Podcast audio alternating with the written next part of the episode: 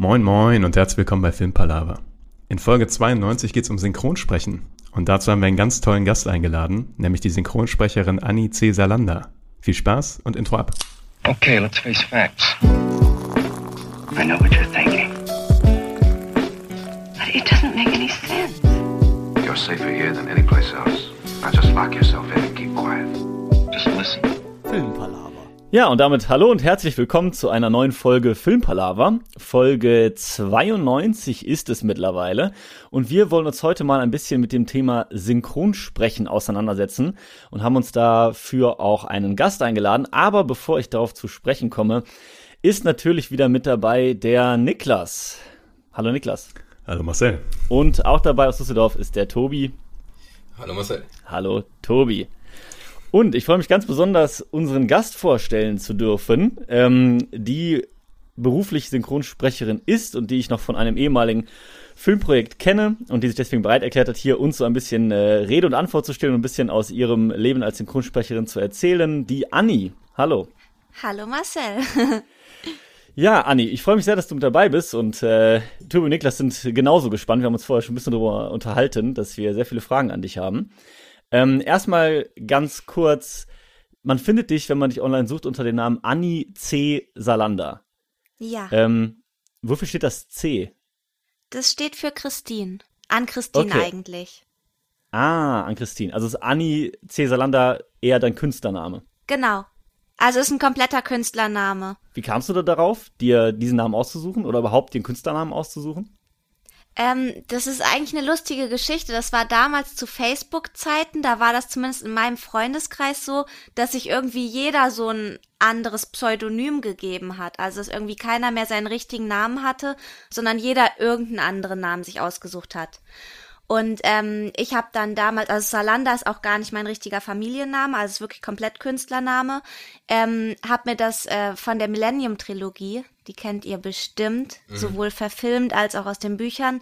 Ähm, Lisbeth Salander fand ich einfach einen extrem faszinierenden und inspirierenden Charakter, den ich als Schauspielerin sehr, sehr interessant finde. Und daher habe ich diesen Namen genommen. Und ich hatte dann während meiner Schauspielschulzeit ähm, einen ersten Studentendreh. Und diese Studenten haben mich gar nicht gefragt, ähm, ob das mein richtiger Name ist oder nicht, Anni Cäsar Lander, den ich auf Facebook hatte, sondern haben den einfach in die Credits genommen. Und ich habe den in den Credits gesehen und hatte dann gedacht, hä, das ist eigentlich cool. Eigentlich könnte ich ja einen Künstlernamen nehmen und hatte damals noch gedacht, vielleicht trenne ich dann so ein bisschen berufliches und privates wenn ich einen Künstlernamen habe. Funktioniert nicht, merke ich mittlerweile, weil irgendwie als Künstler ist man immer äh, sowohl beruflich als auch privat unterwegs, finde ich. finde, das mischt sich immer so ein bisschen. Ähm, aber dadurch, dass ich damit angefangen habe und mir dadurch jetzt auch da mit diesem Namen einen Namen gemacht habe, gibt's jetzt eh kein Zurück mehr. Und ich finde den ganz cool. Ja, cool. Eine richtige Story da dahinter auf jeden Fall. Ja, Mal ganz kurz, ähm, falls äh, die Leute jetzt nicht unbedingt mit deinem Namen sofort was anfangen können. Also du hast zum Beispiel in äh, mehreren Netflix-Filmen mittlerweile, ähm, also die synchronisiert zum Beispiel in dem Film Sierra Burgess is a Loser, die Mackenzie gesprochen, im Film The Package, äh, Candle, in Die Biene Meier 2, die Honigspiele, hast du neben unter anderem Jan Delay, Uwe Ochsenknecht und Andrea Sawatzki die äh, Charlotte oder Charlotte, wie wird sie ausgesprochen? Charlotte. die Charlotte gesprochen und äh, warst auch in äh, verschiedenen Serien, was zum Beispiel in BoJack Horseman, sogar mit zwei verschiedenen Rollen, ähm, einmal in einer kleinen Rolle Phoebe und als Pickles Applety. Ähm, in The Sinner warst du in der sta ersten Staffel die junge Cora zum Beispiel und du bist auch seit 2018 in mehreren Serien quasi immer noch ähm, ja, Mitglied der Besetzung. Ähm, sprichst die Pepper in Summer Camp Island, Grace in McGriffin, Kein Bock auf Schule, Tara in Max und Maestro, ähm, was auf Kika läuft. Und das ist jetzt quasi nur so ein kleiner Ausschnitt deiner ähm, Synchronbiografie, würde ich mal sagen. Ähm, und daher wäre meine erste Frage mal an dich, wie wird man denn eigentlich Synchronsprecherin? Das ist eine gute Frage. Ich glaube, ähm, viele Wege führen nach Rom oder so. ich glaube, das ist bei jedem unterschiedlich. Also ähm, ich komme ja aus dem Schauspiel ursprünglich, ähm, habe eine Schauspielschule besucht und habe dann auch verschiedene Projekte gedreht. Und ähm, wollte aber immer irgendwas ähm, nebenbei noch machen und Synchron war eigentlich gar nicht so bei mir auf dem Schirm, bis ich dann bei verschiedenen äh, Drehs auf meine Stimme angesprochen wurde und viele mir gesagt haben, Herr, deine Stimme ist eigentlich voll cool, mach da doch irgendwas mit. Und ich hatte bis dahin noch gar nicht ähm, die Vorstellung, dass man ja nur mit der Stimme irgendwas machen kann und dass man nur mit der Stimme spielen kann und eventuell im besten Fall auch Geld verdienen kann. Und ähm, als das sich wirklich gehäuft hat und mir mehrere gesagt haben, ja, mach doch was, habe ich im Internet geguckt, ähm, so nach Synchronkursen und habe da auch was gefunden ähm, in Berlin ähm, bei der Christian Rode Sprecherschule, die von Carmen Molinar geführt wird, die ich äh, sehr empfehlen kann. Ein bisschen Schleichwerbung an dieser Stelle. Hab da einen Kurs gemacht im Februar 2017. Das ist äh, ein Kurs, der geht über sechs Tage und man ähm, man probiert quasi alle Bereiche des Sprechens aus. Also an einem Tag macht man äh, Werbesprechen, an einem Tag macht man Hörspiel, an einem Tag macht man Zeichentrick und an einem Tag dann auch Synchron. Und ähm, die Synchrondozentin Irina von Bentheim, das ist auch eine sehr, sehr bekannte und sehr begnadete Synchronsprecherin, ähm, die hat mich äh, damals angesprochen und gesagt, Anni, wohnst du in Berlin? Und ich habe ihr dann zu der Zeit gesagt, nee, ich wohne in äh, Köln, war das zu der Zeit noch. Und sie hat mir gesagt, komm nach Berlin, also zieh hier hin und ich verspreche dir, dass du Arbeit haben wirst. Und das muss man einer Schauspielerin nicht zweimal sagen. Und es war im Februar und im April bin ich nach Berlin gezogen und äh, hab's probiert. Und äh, Ach, es ist so eingetroffen, wie sie es mir versprochen hat. Ja, mega. Coole Story. Ja. Aber da warst du dann ja auch echt äh, schnell dabei, ne? Also ich meine, klar, wenn die Person einem das so sagt, ist es natürlich verlockend, aber es ist natürlich trotzdem auch nochmal ein großer Schritt dann zu sagen, gut, ich breche jetzt hier quasi erstmal alles ab und ja, pack meine Sachen und zieh nach Berlin. Also musstest du ja. da nicht doch auch ein bisschen drüber nachdenken oder war das wirklich so, dass du quasi gesagt hast, ey komm, wenn ich die Chance hab, let's go? Also sowohl als auch, ich habe damals noch gesagt, ich gehe jetzt erstmal probeweise für drei Monate weil ich mich einfach nicht getraut habe, so innerlich wirklich zu sagen, okay, ich gehe jetzt da voll von einem Tag auf den anderen, ich ziehe da jetzt hin und breche alles, was ich in Köln habe, ab. Also habe gesagt, ich mache das probeweise für drei Monate. Ähm, aber da ich im ersten Monat dann schon die ersten Jobs hatte, äh, habe ich eigentlich nach einem Monat gesagt, okay, ich bleib hier. Ja, so muss es natürlich laufen, ne? wenn dann direkt im ersten Monat auch Sachen reinkommen. Ja. Dann verstärkt das natürlich da die Sicherheit auf jeden Fall. Ja, und die hat man halt als Schauspielerin nicht oft. Also sonst habe ich immer auf den nächsten Dreh gewartet, immer auf den Anruf der Agentur gewartet. Und ich finde, man ist als Schauspieler, Schauspielerin, als Künstler immer so hilflos, weil man immer wartet. Voll. also ja. das kann ich nur bestätigen. ähm, und du hast auch gerade schon gesagt, dass halt wahrscheinlich viele, oder dass es bei dir auch so war, dass du ja aus dem Schauspiel kommst. Und deswegen wollte ich dich da auch mal fragen, ist es, ist das generell so, dass Synchronsprecher ähm, vorher oder vielleicht auch während ihrer Ausbildung eine Schauspielausbildung machen, weil sie ja am Ende Schauspieler synchronisieren, also hat das einen Zusammenhang? Und ist es da genauso ähm, wie bei Schauspiel auch, dass man von einer Agentur vertreten wird oder wie läuft das da ab? Okay, also erstmal zur ersten Frage. Ähm, viele von meinen Kollegen und Kolleginnen sind auf jeden Fall aus dem Schauspielbereich und es ist auf jeden Fall hilfreich, weil du kommst ins Studio, kriegst ähm, eine Figur vorgelegt, die du, wenn es jetzt keine durchgehende Figur ist, noch gar nicht kennst und musst da einfach reinspringen. Und es ist auf jeden Fall gut, wenn man dann Tools in seiner eigenen Werkzeugkiste hat, mit denen man eben diese Figur werden kann innerhalb von Sekunden. Da kann natürlich auch äh, ein absolutes Talent genügen, sage ich mal so. Also es gibt ja auch im Schauspiel Ausnahmen von Leuten, die es einfach nicht gelernt haben, aber die einfach so das Talent haben, äh, dass sie das ohne wirkliche Ausbildung machen können. Ähm, aber eine Schauspielausbildung ist auf jeden Fall hilfreich. Genau. Oder der andere Weg ist ja auch, sind ja die sogenannten synchronen Kinder, die einfach ähm, von der Familie her oder so äh, mit dem Synchron behaftet sind und das von Kindertagen auf machen. Die sind die absoluten Pros. Also die haben das quasi mit der Muttermilch eingeimpft bekommen. Ja, das ist natürlich auch eine, eine Möglichkeit. Und dann genau. ähm, ist es aber da genauso wie bei Schauspiel. Also du hast dann quasi eine Synchronagentur, die dich vertritt und dich vermittelt.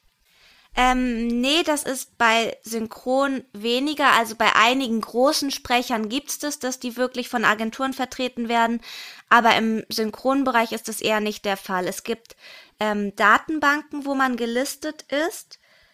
Aber ansonsten macht man das quasi alleine, wobei es dann, wenn man jetzt mehrere Termine hat, was bei mir dann nach zwei Jahren oder so der Fall war, dann arbeitet man mit so mit einem sogenannten Disponenten der aber einen nicht vermittelt, sondern der nur die Termine koordiniert.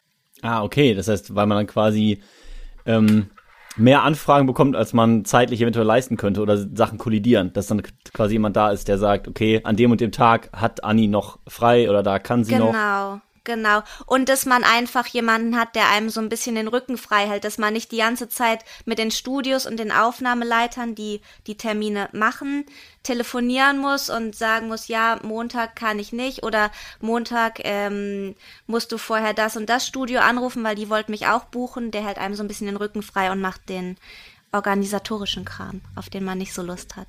Ah ja, okay. Verstehe. ähm, wie ist denn dann so exemplarisch so ein Arbeitsalltag. Also wenn du jetzt einen äh, Job ge gebucht hast für einen Tag, sage ich mal, ja, das ist eine kleine Rolle für einen Tag. Wie sieht der Arbeitsalltag so aus von dem Moment, wo du quasi zum Studio fährst? Also was passiert? Und vielleicht auch schon davor. Also beginnt das bei dir auch schon davor oder wie läuft das ab? Also, dass man, ähm, ich, nee, ich sag's mal so, äh, also eigentlich in der Regel habe ich mehrere Termine am Tag. Das heißt, dass man quasi von Studio zu Studio fährt und dort ganz unterschiedliche Sachen und Rollen spricht. Ich kann ja einfach von meinem Tag gestern erzählen. Da bin ich, ähm, hatte ich morgens um neun Uhr meinen ersten Termin in Potsdam, was immer nicht so äh, nice ist, weil nach Potsdam raus fährt man schon eine Weile und ich bin zum Beispiel mit Öffis unterwegs, also mit den öffentlichen. Ähm, das heißt, ich bin um Viertel vor acht aus dem Haus gegangen, bin nach Potsdam gefahren, hatte da dann anderthalb Stunden eine Rolle, ähm, die ich schon kannte. Das ist eine, äh, das war eine Animationsrolle. Das heißt, da ging ein bisschen mehr Action ab. Es wurde sehr, sehr viel geschrien am frühen Morgen. Und danach war ich dann wach. ich bin erstmal noch ins Studio und so, oh, es tut mir voll leid, es ist viel zu früh am Morgen, ich bin noch nicht so wach und nach dem Termin war ich dann aber wach. und ähm, ja, dann fährt man von dort aus zum nächsten Termin. Das war dann bei mir ein Voice-Over, also komplettes Kontrastprogramm. Ähm, und von da aus dann zum dritten Termin des Tages, das war eine äh, Realproduktion, wo ich ähm, eine reale Schauspielerin synchronisiert habe für drei Stunden. Also wirklich das komplette Kontrastprogramm an einem Tag quasi. Genau, genau. Es kann aber auch sein, dass du mal an einem Tag wirklich nur für zehn Minuten im Studio bist, für eine ganz kleine Rolle, die dann irgendwie fünf Takes hast. Äh, du fährst dahin, sprichst deine fünf Takes und hast dann Feierabend. Also so kann auch ein Tag aussehen. Aber es ist natürlich nice, wenn so ein Tag ist, so wie gestern, oder? Also ich könnte mir vorstellen, dass es doch richtig cool ist, wenn man so über den Tag auch noch so verschiedene Herausforderungen hat. Oder würdest du sagen, eigentlich ist es für dich einfacher, sich auf einen Bereich, sag ich mal, einzustellen, zu sagen, okay, heute ist so Voice-Over-Tag. Und dann bist du so die ganze Zeit in diesem Voice-Over-Modus. Oder findest du es eher cool, dann da zu switchen und zu sagen, jetzt das, dann das, dann das? Ich finde es auf jeden Fall cool zu switchen. Also das finde ich halt auch so cool am Synchron, im Gegensatz zum Schauspiel, dass du so viel Unterschiedliches machen kannst. Das stimmt, ja.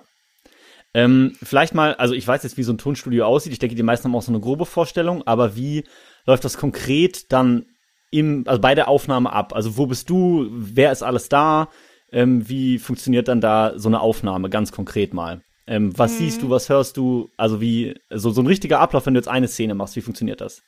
Okay. Ich sag jetzt mal, wie es abläuft, unabhängig von Corona, weil gerade ist es eh noch mal ein bisschen special.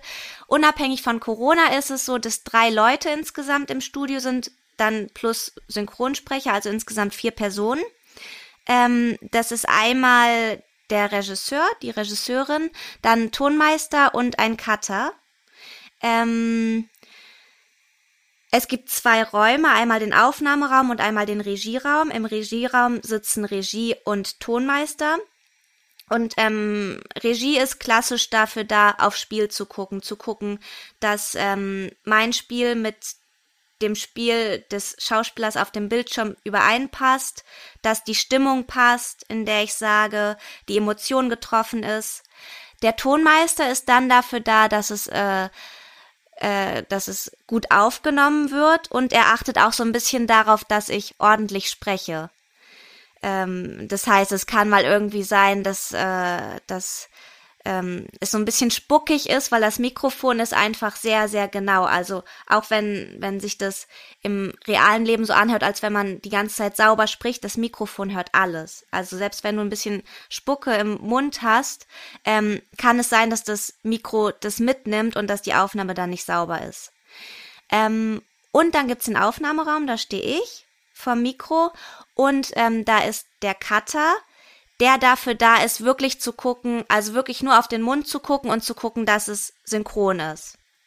Dass ich die Pausen im gleichen Moment mache wie die Figur, dass ich äh, auf die gleiche Länge komme wie die Figur und wenn es Realfilm ist, dass ich dann zum Beispiel auch die Labiale, das heißt M oder P-Laute in dem Moment, wo ähm, sich der Mund schließt, im gleichen Moment setze wie die Figur. Stelle ich mir gar nicht, gar nicht mal so einfach vor. Ich hätte, nee. ich hätte da tatsächlich auch eine Nachfrage. Ja. Ähm, du hast ja erzählt, dass du bei diesem Seminar warst, wo du dann direkt angesprochen wurdest, ähm, ob du nicht Lust hättest, nach Berlin zu ziehen und da direkt zu arbeiten, ja. quasi. Ähm, das bedeutet ja schon mal, dass man direkt quasi dein Talent dafür erkannt hat und deine Stimme dafür erkannt mhm. hat. Aber jetzt hast du ja quasi gerade auch erklärt, dass da auch eine ganze Menge Technik hintersteht. Und meine Frage ist, ähm, du hast ja gesagt, in dem ersten Monat hast du direkt Jobs bekommen musstest du dann quasi so im Job da reinwachsen und diese Technik erstmal so annehmen oder kam dir das relativ natürlich zu, das direkt umzusetzen? Weil es klingt ja schon komplizierter, also nicht so, als würde man das so einfach so mal machen können nebenbei. Ja, also es ist auf jeden Fall Übung. Ähm, und am Anfang ist es so, dass du ja nicht direkt Hauptrollen sprichst, sondern am Anfang ist es so, dass du viel Ensemble sprichst. Das ist so ein bisschen wie im Film Komparsen allerdings nicht so negativ behaftet. Das sind dann Figuren wie zum Beispiel ein Kellner, der einmal reinkommt und äh, einfach nur sagt, was kann ich Ihnen bringen. Das ist dann quasi so eine Ensemble-Rolle im Synchron. Und da lernst du ganz viel, weil ähm, bev also bevor Corona losging, waren Ensemble, fanden auch in der Gruppe statt. Das heißt, man ist mit drei, vier, fünf weiteren Kollegen im Studio, von denen du lernen kannst, bei denen du abschauen kannst, wo du auch viel zuguckst am Anfang. Und das ist dann einfach ein Prozess. Wie lange brauchst du dann, um dich in so eine Rolle mal reinzufinden, wenn du jetzt so eine neue Person sozusagen spielst, die du vorher noch nicht hattest? Und dann kommst du ins Studio, guckst du dir dann ganz viele Takes an und guckst du dir das Englische dazu an, wenn das vorher synchronisiert war. Und nochmal äh, zusätzlich, ähm, wie viele Takes brauchst du dann üblicherweise, um das, dass das perfekt läuft, gerade wenn so viele Leute drauf gucken? Mhm. Ähm, also zum ersten, man hat gar nicht so viel Zeit, wirklich ähm, sich in die Rolle reinzufinden. Also in der Regel ist es so, wenn ich ins Studio gehe, dass ich erstmal kurz mit dem Regisseur spreche. Ich sage jetzt immer einfach die männliche Form. ich gender jetzt mal nicht. Also, dass ich einfach mit dem Regisseur spreche, ähm, er mir kurz was zur Geschichte erzählt, also was überhaupt passiert und ähm, zur Rolle erzählt und dann gucken wir einmal rein. Das heißt, wir gucken uns eine Szene oder einen Teil einer Szene an und dann geht's auch direkt los. Also man wird schon recht ins kalte Wasser geworfen und hangelt sich dann quasi von Take zu Take. Das heißt so ein bisschen von Satz zu Satz. Ähm, und die zwei, was war deine zweite Frage? Ja, ich habe ein bisschen viele Fragen gestellt. Ich habe auch noch so viele Fragen hier auf dem Zettel, das ist das Schlimme. ähm, ja, einmal genau, wie viele Takes du brauchst und ähm, Jetzt weiß ich selber nicht mehr, was meine zweite Doch, das Frage war. Die, das war ja die zweite Frage. Ähm, okay. Also Takes sind ja quasi die Sätze oder die Stücke, in die dieser Film zerstückelt wird. Ähm, du meinst dann, wie viele Versuche ich brauche? Ja, ja, genau. genau. Und das ist voll unterschiedlich. Also es gibt Takes, die wirklich nur aus Lauten bestehen oder auch nur ein Ausatmer oder so kann ein Take sein. Ähm, das funktioniert oft beim ersten Mal. Und sonst kann das unterschiedlich, sonst kann das ganz unterschiedlich sein. Also es gibt auch Takes, die dann irgendwie aus, aus vier Zeilern bestehen, wo dann eventuell noch ein Tempowechsel drin ist, wo drei Pausen drin sind. Äh, da ist es so, dass ich auch mal sieben, acht, neun, zehn Versuche im schlimmsten Fall brauche. Und das ist aber auch vollkommen okay. Okay. Aber so vier Zeiler sind sozusagen das Maximum, was du so am Stück, also in einem Take machen musst? Ja, weil mehr kann man nicht aufnehmen. Ja, okay. Ja, weil du musst halt sowohl auf die Emotionen achten, als auch auf die ähm, Umgebung, also es ist was anderes, wenn die Figur in einem Club mit jemandem redet, wo es halt laut ist, wo du ein gewisses Sendebewusstsein haben musst, oder wenn es einfach eine Szene am Küchentisch ist. Das musst du aufnehmen. Ähm, dann musst du die Pausen, dann musst du dir die Pausen merken und du musst dir halt die Geschwindigkeit merken, dass du halt auf die Gesamtlänge kommst. Krass. Nochmal so ähm, zur Vorstellung für alle, du stehst dann vor dem Mikro und vor dir ist dann quasi ein Bildschirm, der dir die Szene abspielt, aber ohne Ton? Oder wie genau funktioniert das? Ähm, es ist so, dass ich, also ich habe einmal einen Bildschirm vor mir mit dem Originalbild und dann habe ich einen Bildschirm vor mir mit dem ähm, Dialogbuch. Das heißt, ähm, das übersetzte und ordentlich aufgeschriebene äh, deutsche Skript quasi. Ähm, und dann sehe ich zuerst den Original-Take, wenn es jetzt zum Beispiel eine englische Produktion ist, eben auf Englisch. Das gucke ich mir auch an und höre mir das an mit dem Originalton, weil den muss ich ja abnehmen, den muss ich auf jeden Fall kennen. Es reicht nicht nur, dass ich das Bild sehe, sondern ich höre das einmal. Wenn es ein schwieriger Take ist, dann sage ich auch einfach zum Tonmeister, den möchte ich bitte nochmal angucken, dann gucke ich mir den nochmal an. Und dann ist es so, dass dieser klassische Einzähler kommt. Ich glaube, den kennen auch viele irgendwo aus dem Video oder so, dass eben 3, 2, 1 Aufnahme kommt. Und diese Aufnahme, also 3, 2, 1 Aufnahme, auf die Aufnahme beginnst du zu sprechen. Ähm, und dann läuft vor dir nochmal das gleiche, also die, der gleiche Abschnitt, ähm, aber ohne Ton und du sprichst drüber. Ich okay. hoffe, das ist alles verständlich, sonst fragt voll. auch nochmal nach. Weil Doch, ehrlich. Ja. Nein, voll. Okay. Du erklärst das, finde ich, sehr äh, plastisch und äh, sehr gut nachvollziehbar. Ähm, Genau, aber ich fand es mal ganz interessant, dass vielleicht auch für Leute, die das jetzt so gar nicht wissen, wie das abläuft, mal wissen, wie das dann vor Ort aussieht und aufgebaut ja, ist. Ja, auf jeden Fall. Genau. Ähm, jetzt hatten wir eben schon darüber gesprochen, okay, so wie man an Rollen kommt, ist jetzt dann wahrscheinlich ja auch eher nicht über Castings oder so dann, ne? Sondern es ist dann wahrscheinlich ja, wie du sagst, eher über diese Datenbanken und man sagt, hier, die Stimme passt auf die Person und dann konkrete Anfragen. Oder musstest du auch schon mal irgendwie Castings machen für eine Rolle? Sowohl als auch. Also Castings werden äh, üblicherweise für die Hauptrollen gemacht. Die okay. dann auch wirklich an Netflix gehen oder an Disney, je nachdem, wer der Auftraggeber ist, und die dann äh, sich aussuchen möchten, konkret mit der Person auf der, auf die Rolle, wer die Rolle am Ende spricht. Aber ansonsten die ganzen Nebenrollen und die kleinen Rollen, die werden in der Regel von den Studios selber oder von der Regie besetzt. Ah ja, okay. Wie viel Konkurrenz hat man dann da so, wenn man jetzt so, eine, so ein Casting hat für so eine Hauptrolle? Also wie viele Leute werden da eingeladen? Ungefähr. In ja, ich kann also ich kann es ziemlich genau sagen. Also bei normalen Castings sind es in der Regel drei. Ah ja. Mhm. Also ist das also ist es schon ist, eine es sind gar Vorauswahl. keine Massensachen, genau. Genau, und dann kann es halt sein, wenn bei den dreien niemand dabei war, dass der Kunde sagt, wir möchten noch ein Casting machen. Hattest du schon mal, dass du ich sag mal, du hast ja einen gewissen Stimmentyp. Ja. Und ich würde vermuten, dass dann quasi deine Konkurrenz auch den gleichen Stimmentyp hat. Ja. Und siehst du da gegebenenfalls immer die gleichen Personen wieder bei so einem Casting? Ja, das ist eigentlich die Regel. okay, okay. Dass man seine Konkurrenz schon kennt. Ist man mit denen dann eher befreundet? Also kennt man sich dann gut oder ist das so ein, man sieht sich jetzt nur bei dem Casting und dann ist Ende? Ähm, Sowohl als auch. Also ich meine, man hat natürlich äh, Freundschaften in der Branche, aber viele Namen kennst du auch nur von der Dispo. Also die Dispo ist quasi so der Stundenplan im Studio, wo die ganzen Namen und die Rollen und sowas draufstehen. Ähm, weil du bist ja immer hintereinander disponiert. Das heißt, du läufst dir vielleicht auf dem Flur mal über den Weg, aber ansonsten kennst du viele Kollegen auch nicht persönlich. Mhm.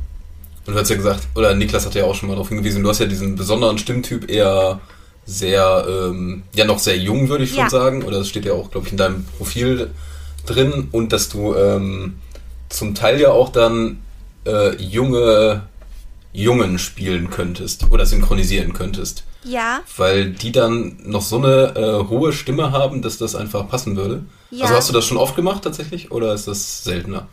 Ähm, ich, ich mache es äh, manchmal, also gerade so im Anime- oder Animationsbereich, da finde ich das okay, wenn, wenn ich das mache oder wenn ich darauf besetzt werde. Ähm, aber im Realfilmbereich zum Beispiel ist das eher nicht der Fall, weil da hört man dann doch schon den Unterschied. Hm.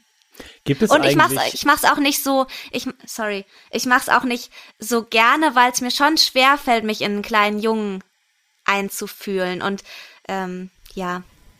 Ja, das muss man bedenken, dass man sich da auch so rein, äh, also auch äh, gefühlsmäßig so rein orientieren muss. Ja. Das, ja. Und ich finde zum stimmt. Beispiel bei kleinen Jungs, da finde ich ähm, weniger dann die Stimmfarbe schwierig. Also ich meine, da muss ich dann nicht so viel herstellen, aber eher den Duktus, das heißt, wie sie sprechen. Weil ein Erwachsener spricht einfach anders als ein kleiner Junge.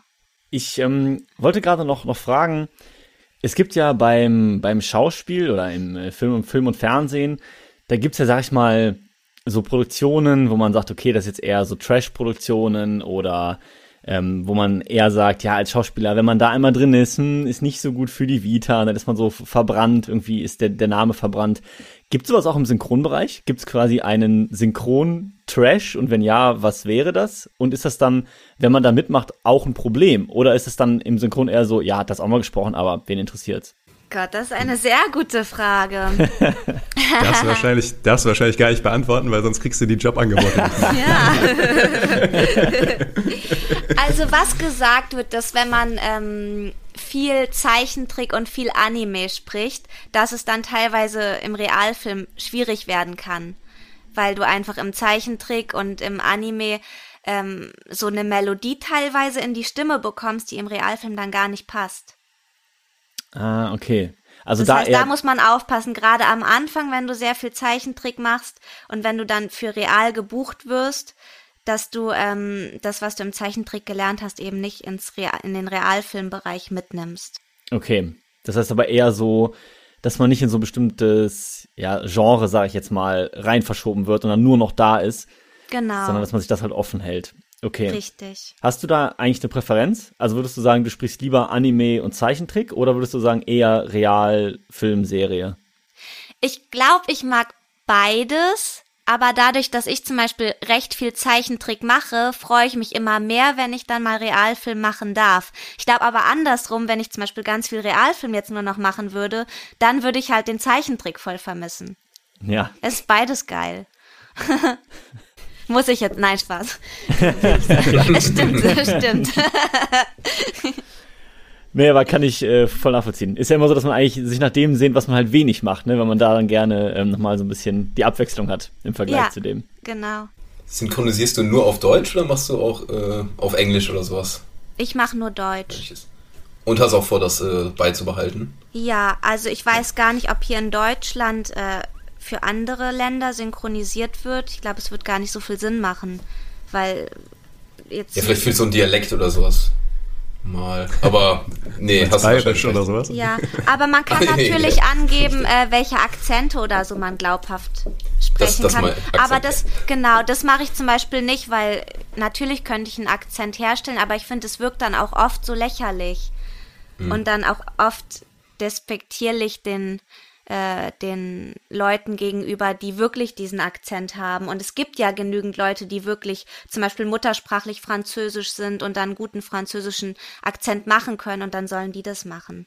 Dann möchte ich das nicht irgendwie künstlich herstellen. Ähm, du bist ja, wie gesagt, auch ausgebildete Schauspielerin. Jetzt mal rein so aus Interesse. Ähm, würdest du dich gerade eher hauptberuflich als Synchronsprecherin bezeichnen oder als Schauspielerin oder beides? Also wenn mich das jemand fragt, dann kommt es immer so ein bisschen drauf an. Also meine Antwort kommt immer darauf an, mit wem ich gerade spreche. ja, verstehe.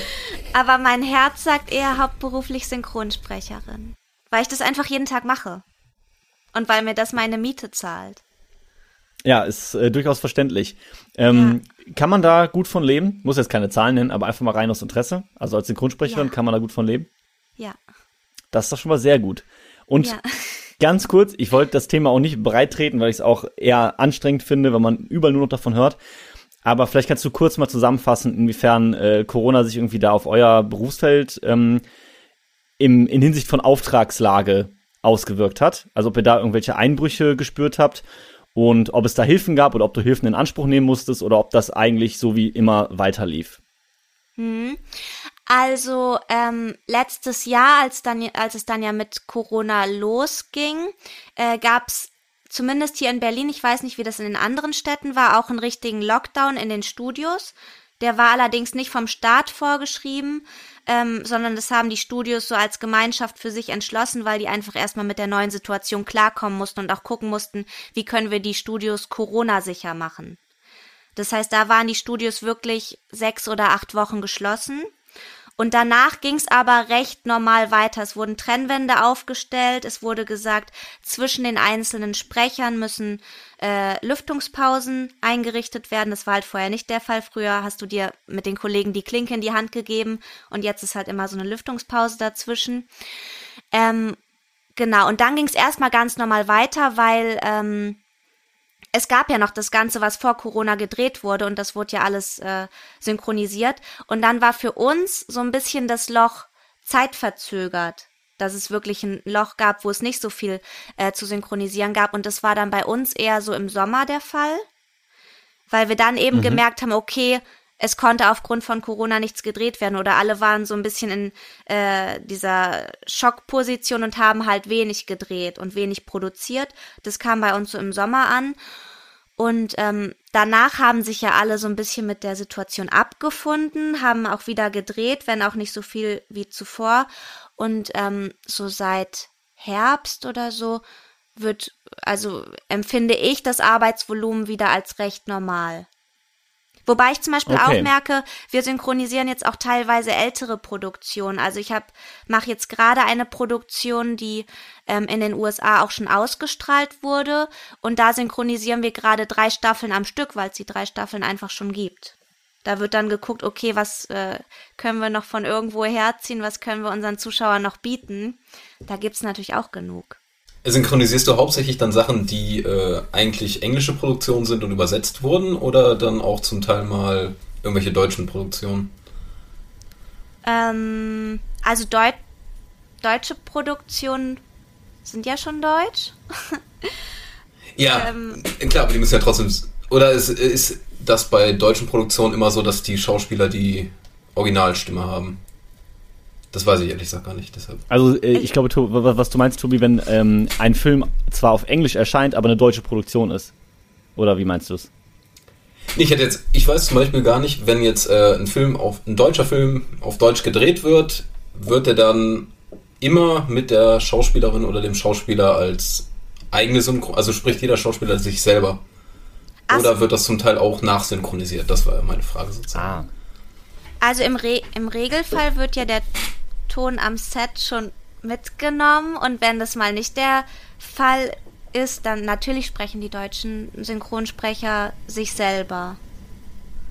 Okay, das ist immer so. Hätte ja sein können, dass es. Es gibt ein Beispiel dagegen, Tobi, tatsächlich. Und ich glaube, das ist Darth Vader. Darth Vader in Star Wars hatte zuerst eine ganz andere Stimme und dann haben sie den im Nachgang nochmal mit so einer tieferen Bassstimme überlegt, äh, also so drüber gelegt. Da, okay. Das ist das einzige Ausnahme, die mir gerade im englischen Bereich zumindest einfällt, wo es dann nicht seine Originalstimme war. Da geht das halt was auch. Was natürlich ne? für den Schauspieler ein bisschen scheiße ist. Aber ja.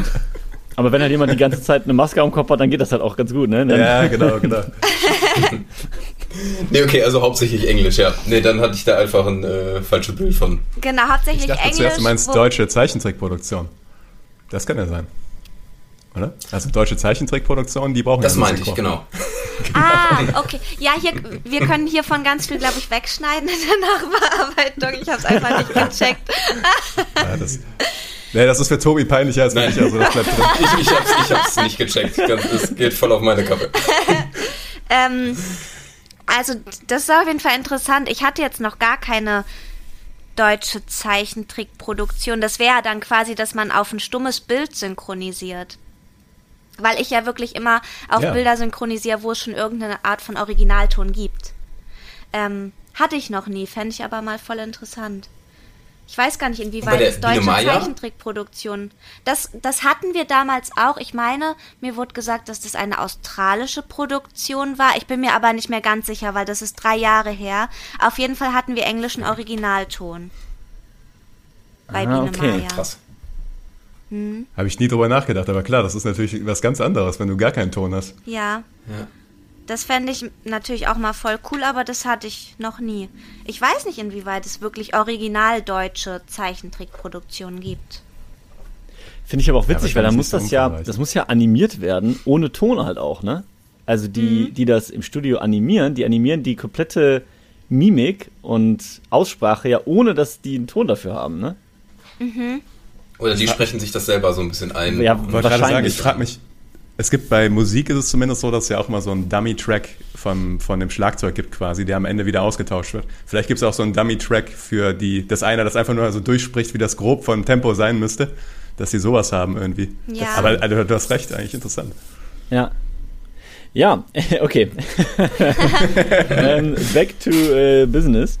Ähm, und zwar wollte ich dich nochmal fragen, Anni, gibt es auch sowas wie eine Wunschrolle im Synchro? Also hast du selber irgendwie eine Rolle, wo du sagst, boah, sowas, vielleicht Rolle ist vielleicht zu spezifisch, aber irgendeine so Art von Genre oder Charakter, den du unheimlich gerne mal synchronisieren würdest?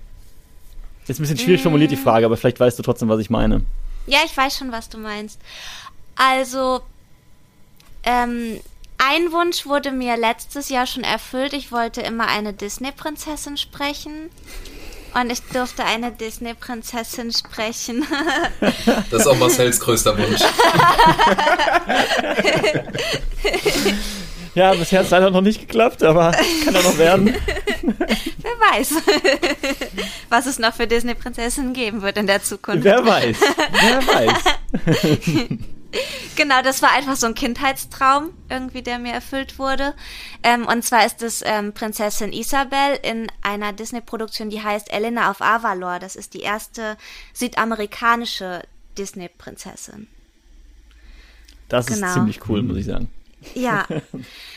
ähm, und ansonsten ist einer meiner Träume als Synchronsprecherin ähm, die Feststimme von einer Schauspielerin zu werden. Also das ist jetzt gar nicht irgendwie auf eine Produktion oder so bezogen, aber ich finde es voll cool, wenn man wirklich eine feste Schauspielerin hat und die in all ihren Produktionen begleitet. Das fände ich voll cool, wenn das irgendwann passiert. Ähm, und ja, auch für den Wiedererkennungswert, geil. Ja, ja. Und ähm, auch generell einfach eine Hauptrolle in einer Kinoproduktion, weil das hatte ich auch noch nicht und das fände ich sehr, sehr cool, wenn das irgendwann passiert. Es geht ja wahrscheinlich miteinander einher, ne? Weil eine Hauptrolle in der Kinoproduktion ist ja meistens ein sehr bekannter Schauspieler.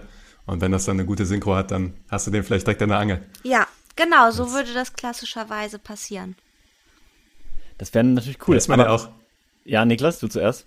Ja, äh, ich habe mich gerade gefragt, man ist ja auch ein bisschen abhängig dann vom Erfolg von dem Schauspieler quasi in Amerika. Ne? Ja. Also man muss hoffen, dass man irgendjemanden erwischt, der gerade so am Steigen am ist Steigen. und erfolgreich wird. Voll. Ja, ja. Voll das wollte ich mich quasi gerade auch fragen, so ob da zwischendurch nochmal der Synchronsprecher dann gewechselt wird. Also ich weiß, dass das manchmal schon vorgekommen ist, ähm, aber wahrscheinlich ja eher, eher seltener, oder? Weil sonst hätte ich das wie Niklas nämlich gesagt, du musst ja dann genau jemanden erwischen, der gerade so am Durchstarten ist, ähm, von dem dann so ein paar Sachen machen und der ergattert dann die ganzen Filme und dann bist du halt dessen feste Rolle, oder in dem Fall deren feste Rolle.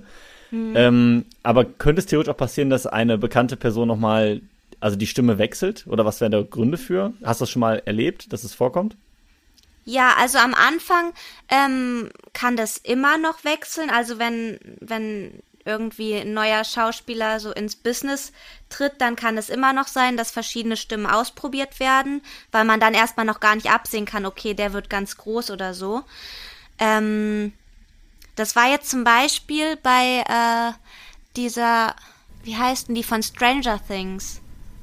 Äh, Melly. El Elfie heißt die. Elfie. Genau, die also Schauspielerin auf jeden Fall. Brown, ich. Genau. Bei der weiß ich, ähm, dass, äh, dass da auf jeden Fall schon zwei Kollegen äh, mal für gesprochen hatten. Obwohl sie ja schon in Stranger Things ah, okay. mega bekannt wurde. Und ähm, ich glaube, Stranger Things wird in München aufgenommen und dann war aber irgendeine Kinoproduktion äh, mit ihr in der Hauptrolle oder ein Film oder so, der in Berlin aufgenommen wurde. Und da haben sie dann zum Beispiel nicht die Münchner Kollegin geholt, sondern haben da ein neues Casting gemacht und dann eine Berliner Sprecherin genommen. Okay, und das heißt, Könnte da muss man jetzt hoffen, oder was? Wenn man da eine von beiden Rollen gesprochen hat, dass es dann mit einer selbst mhm. weitergeht? Ja, ich glaube, wenn das noch so ein bisschen am Anfang ist und gerade in der heutigen Zeit und dann gerade bei jungen Schauspielern, dass da echt noch gewechselt werden kann, bis sich das dann wirklich festsetzt, wer die Figur spricht. Genau. Ansonsten äh, kann natürlich auch die Stimme gewechselt werden aufgrund von Budgetgründen oder aufgrund von ähm, finanziellen Konflikten oder so. Das ist ja so, also so ein mega bekanntes Beispiel ist ja ähm, Johnny Depp oder Captain Jack Sparrow, wo die Stimme wirklich ähm, ausgetauscht wurde. Ich weiß nicht, ob mhm. ihr davon, ob ihr das mitbekommen hattet. Ja, ich habe tatsächlich mein Interview von David Nathan dazu gehört, mhm. weil ich glaube, er hat das zuerst eingesprochen. Genau. Und dann den kompletten Film hat er, glaube ich, sogar eingesprochen und dann wurde er noch ausgetauscht, ne? Irgendwie sowas. Ähm, ja, ob das jetzt der Fall war, weiß ich nicht, aber er wurde auf jeden Fall ausgetauscht in der Rolle und das waren auf jeden Fall finanzielle Gründe. Und ähm, mhm. zum Beispiel bei Monsieur Claude und seine Töchter, da war ja, gab es ja auch dann einen zweiten Teil und ich glaube, da wurde auch die Hauptrolle ausgetauscht aus finanziellen Gründen. Also sprich, da wird dann gespart einfach. Mhm. ja, um es mal, mal auf den Punkt zu bringen. ja, ja. Wird, wird das heißt, Niklas, mach du zuerst. Ja, okay. Das heißt, man hat, wenn man natürlich als Synchronsprecher für eine große Persönlichkeit irgendwann etabliert ist, hat man natürlich auch einen gewissen Hebel und der wird dann auch angesetzt. Und dann gehen die Gagen wahrscheinlich auch nach oben und das war wahrscheinlich das Problem. Okay, ja. Richtig. Mhm. Oder wenn du jetzt merkst, zum Beispiel so eine französische Produktion wie Monsieur Claude und seine Töchter, wo dann erstmal gesagt wird, okay, ist nur ein, äh, eine Arthouse-Produktion, das wird nicht so groß und die dann aber voll durch die Decke geht und du eben den ersten Teil zum Beispiel äh, noch unter dieser Prämisse gemacht, gemacht hast, okay, ist eine Arthouse-Produktion, ich nehme nicht meine volle Gage oder ich komme euch entgegen, und dann schießt es aber durch die Decke und dann kommt der zweite Teil und die wieder sagen, die sagen wieder, okay, ist ja die Arthouse-Produktion. Du sagst aber, nee, aber das war doch voll, voll der Hit im Kino.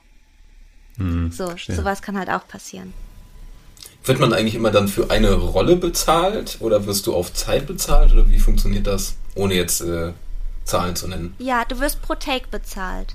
Und Takes sind ja diese Einteilungen in die mhm. der Film, also diese Mini-Stücke, in die der Film eingeteilt wird.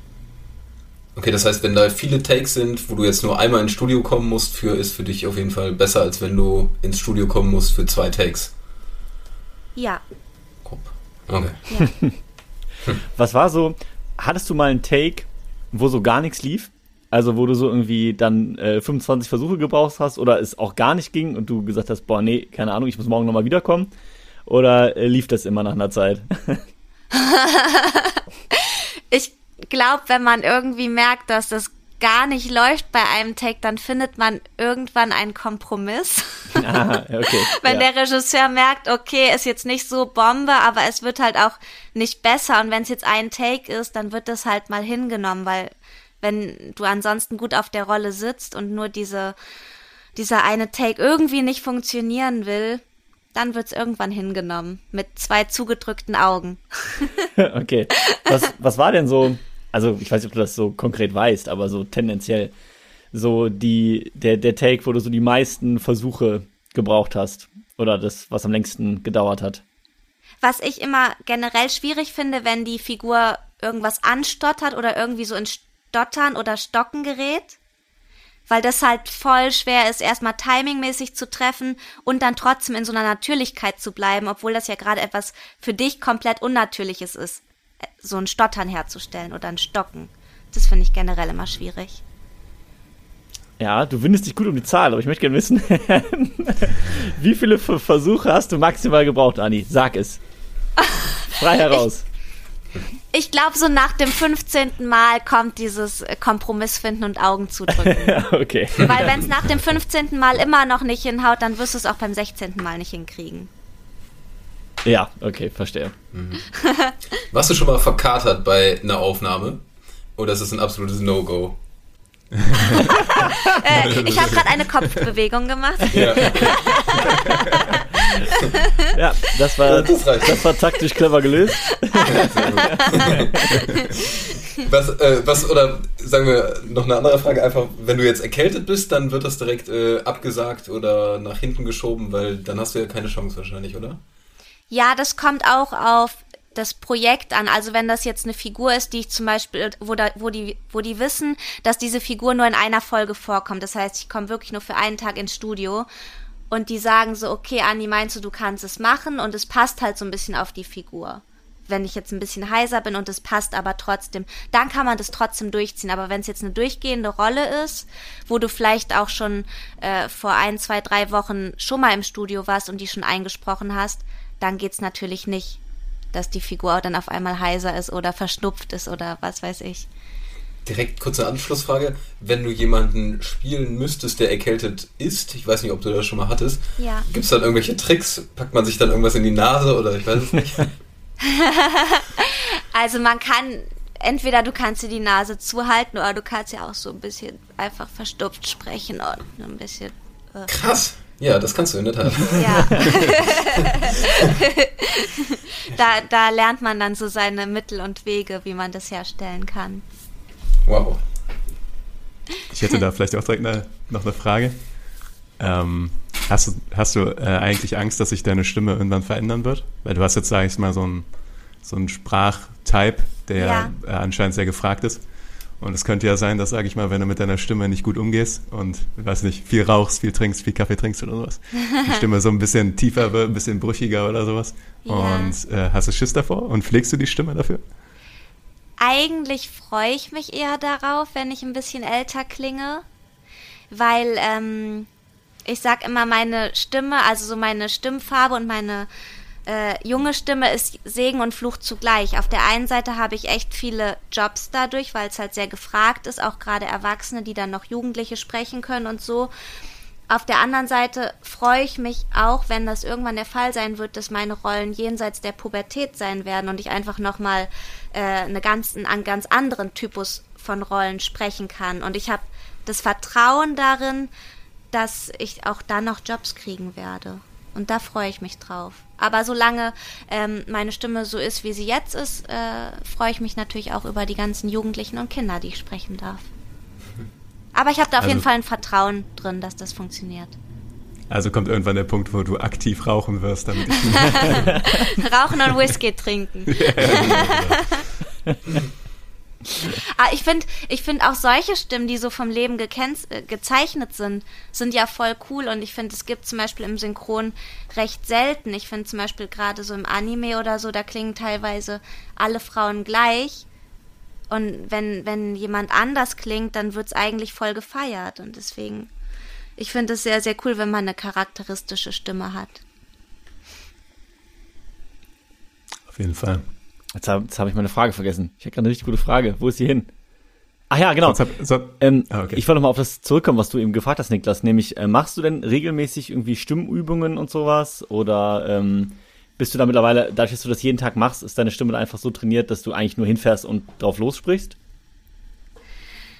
Eigentlich darf man das gar nicht sagen, aber ich mache keine Stimmübungen.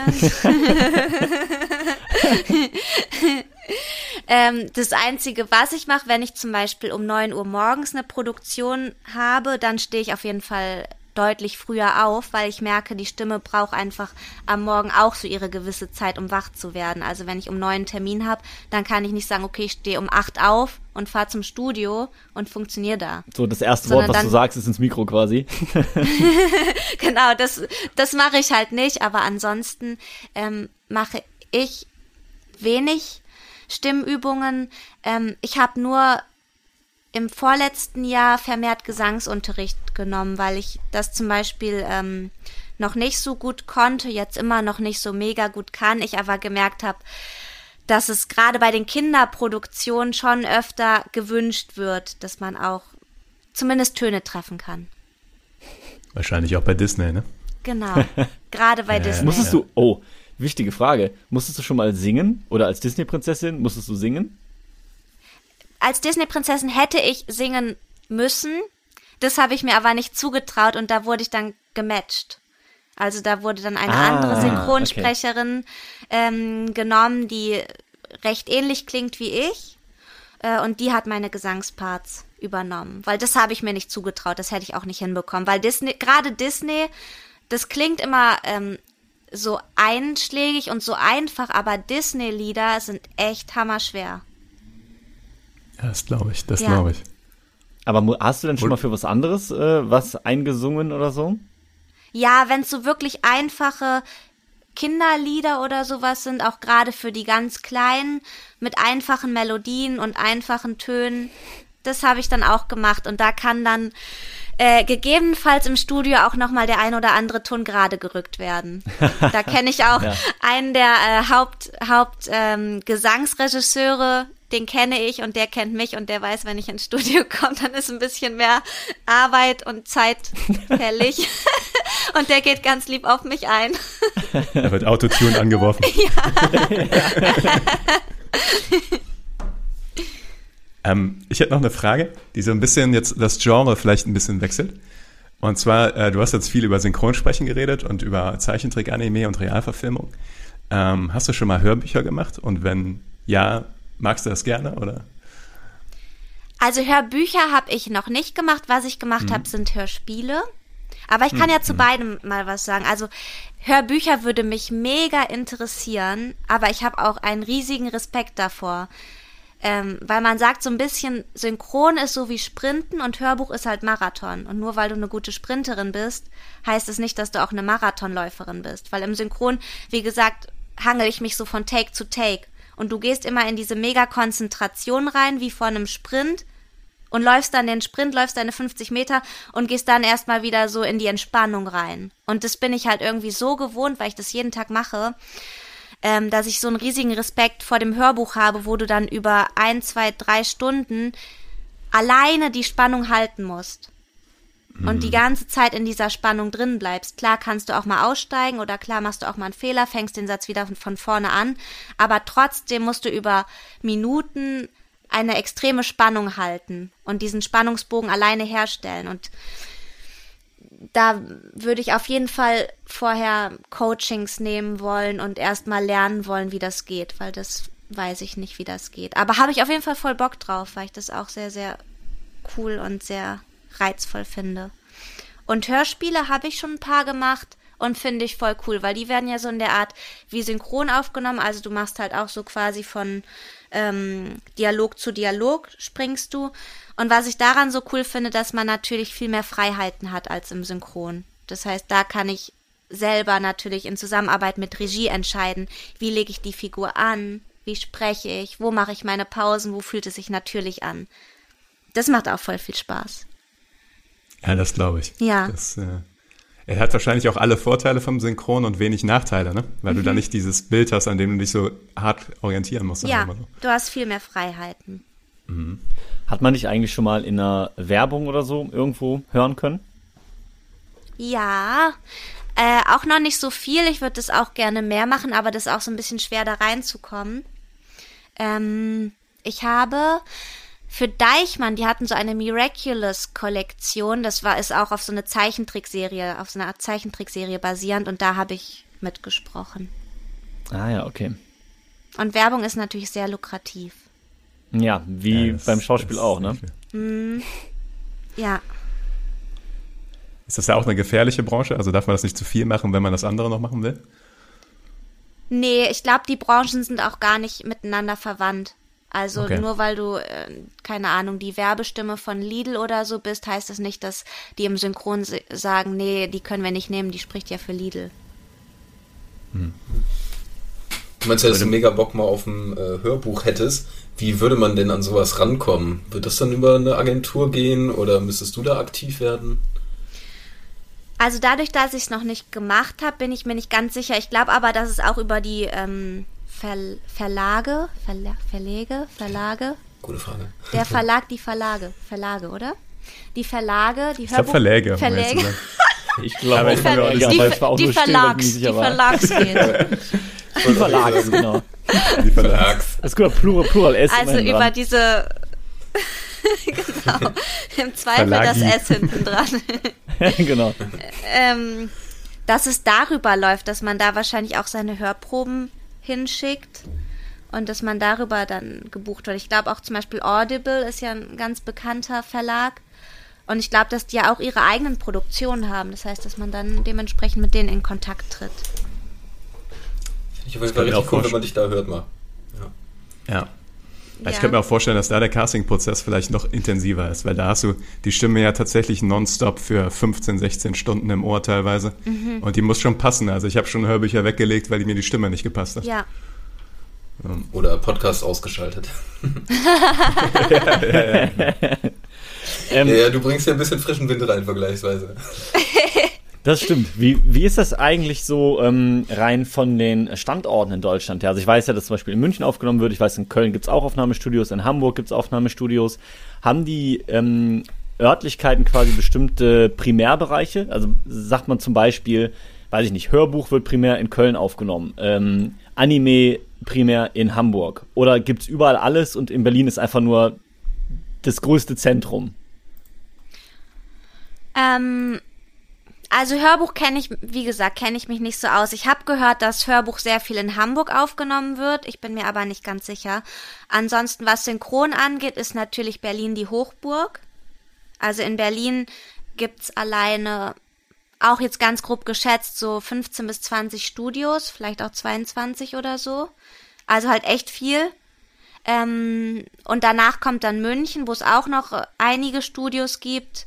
Hamburg und in Köln gibt es halt zwei, drei. Du kannst mich korrigieren, wenn ich nee, falsch ich liege, aber da gibt es nicht viele. Ja. Ich habe dann genau. ähnlichen Stand. Genau, also Berlin ist auf jeden Fall die Hochburg, was das Synchron angeht. Okay, deswegen quasi auch die Entscheidung, gut, wenn du da in der Richtung das hauptberuflich verfolgen möchtest, dann musst du halt nach Berlin. Ja, ich habe es als erstes auch mal in Köln probiert aber da könnte man es nie hauptberuflich machen, weil es da einfach nicht genug gibt. Und ähm, da ist so, ähm, also da sind die einfach noch so viel enger, da haben die einfach schon ihre Leute, die die kennen und ich fand es da so schwierig reinzukommen. Ich habe es zum Beispiel nicht geschafft. Und in Berlin, dadurch, dass es viel mehr Produktionen gibt, brauchen die natürlich auch neue Stimmen und es ist ein bisschen leichter reinzukommen. Es ist immer noch so ein bisschen eine Glückssache, aber es ist auf jeden Fall wahrscheinlicher, dass man in Berlin reinkommt als in Köln. Ja, klar. Ich meine, wenn man mehr, mehr Möglichkeiten einfach zur Verfügung hat, ne, ist die Wahrscheinlichkeit ja. immer höher, dass man vielleicht auch mal was bekommt. Und ich glaube, so natürlich ist die Schauspieler oder auch vielleicht Sprecherdichte in Berlin wahrscheinlich auch nochmal höher als in Köln. Aber ich würde sagen, nicht fünfmal so hoch wahrscheinlich. Weil in Köln mhm. wahrscheinlich ja auch da doch viele versuchen, auf dem Weg was zu machen. Aber wenn es dann eben nur zwei Studios gibt statt 20, dann ist es natürlich doch wesentlich kleiner, das Feld einfach, ne? Richtig. Bob. Ich hätte tatsächlich noch eine letzte Frage, sonst bin ich mit meinem Fragezettel mega durch. Ähm, wenn du jetzt irgendwann nicht mehr so Lust auf Synchronsprecherin hättest, könntest du dann sozusagen ähm, zu diesen anderen Jobs im Studio, also Regisseurin, Tonmeisterin wechseln? Sind das üblicherweise alte Synchronsprecherinnen oder Sprecher? Oder wie läuft Oder wo, was hast du noch so für Möglichkeiten dann? Also Tonmeister ist natürlich ein Beruf, den man lernen muss. Das kann man nicht einfach so, dass man sagt, ja, ich habe jetzt die ganze Zeit synchron gesprochen, jetzt kann ich auch die Knöpfe da hinterm Pult drücken. Das geht natürlich nicht. Aber mhm. was viele machen, ähm, sowohl nach dem Sprechen als auch parallel, dass sie dann Regie führen. Das geht natürlich schon, dass man sagt, ich gehe in die Regie. Ähm, Hättest du da Lust drauf? Ehrlich, ges so? ehrlich, gesagt noch nicht. Vielleicht kommt das ja. noch irgendwann. Aber ich habe das Gefühl, wenn ich das jetzt machen würde, erstmal habe ich da aktuell eh noch einen viel zu großen Respekt vor. Aber unabhängig davon ähm, wäre ich dann, glaube ich, die ganze Zeit neidisch auf die Leute, die gerade sprechen, weil ich das viel lieber machen würde und ich die ganze Zeit denken würde, oh, ich würde jetzt gerade viel lieber dastehen, als hier hinter der Scheibe zu sitzen und zuzuhören. Ähm, aber was sonst noch eine Möglichkeit ist, was ich ähm, mir auch angucken möchte, ist äh, die Dialogbücher schreiben. Das heißt, dass man ähm, vom Original äh, die Übersetzung macht und die dann aber auch passend auf die Lippen macht. Also es sind ja keine reinen Übersetzungen im Synchron, sondern das muss auch auf die Lippen passen. Und das würde mich voll interessieren. Da habe ich direkt doch noch eine kurze Anschlussfrage. Ähm, ich stelle mir das immer mega schwer vor, das zu synchronisieren. Lernt man automatisch ein bisschen ähm, Lippenlesen dabei? Wenn man das lernt? Ähm. Nee, ich glaube nicht, dass man nicht, okay, schade. Lippen lesen kann.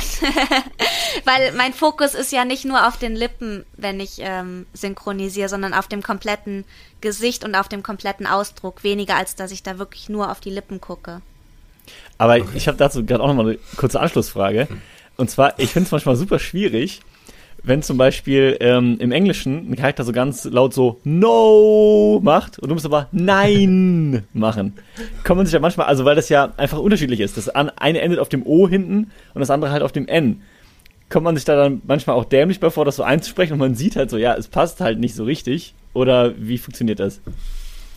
Ähm, also jetzt in dem Fall, den du gesagt hast, da muss man es einfach akzeptieren, weil es geht nicht anders. Also es geht nicht immer perfekt. Es ist auch, äh, was voll interessant ist, von Sprache zu Sprache unterschiedlich, wie gut die deutsche Synchronisation drauf passt. Ich finde zum Beispiel bei englischen Produktionen, da passt die deutsche Synchronisation echt gut drauf, weil sich die Sprachen recht ähnlich sind. Ähm, aber zum Beispiel bei japanischen Produktionen oder koreanischen Produktionen ist es voll schwierig und da lernst du es einfach zu akzeptieren, dass es nicht immer hundertprozentig auf die Lippen passt. Es ist einfach eine komplett unterschiedliche Sprache. Interessant. Ich bin übrigens ansonsten mit meinen Fragen auch soweit durch. Ich weiß nicht, ob Niklas, ob du noch irgendwas äh, auf der Seele hast.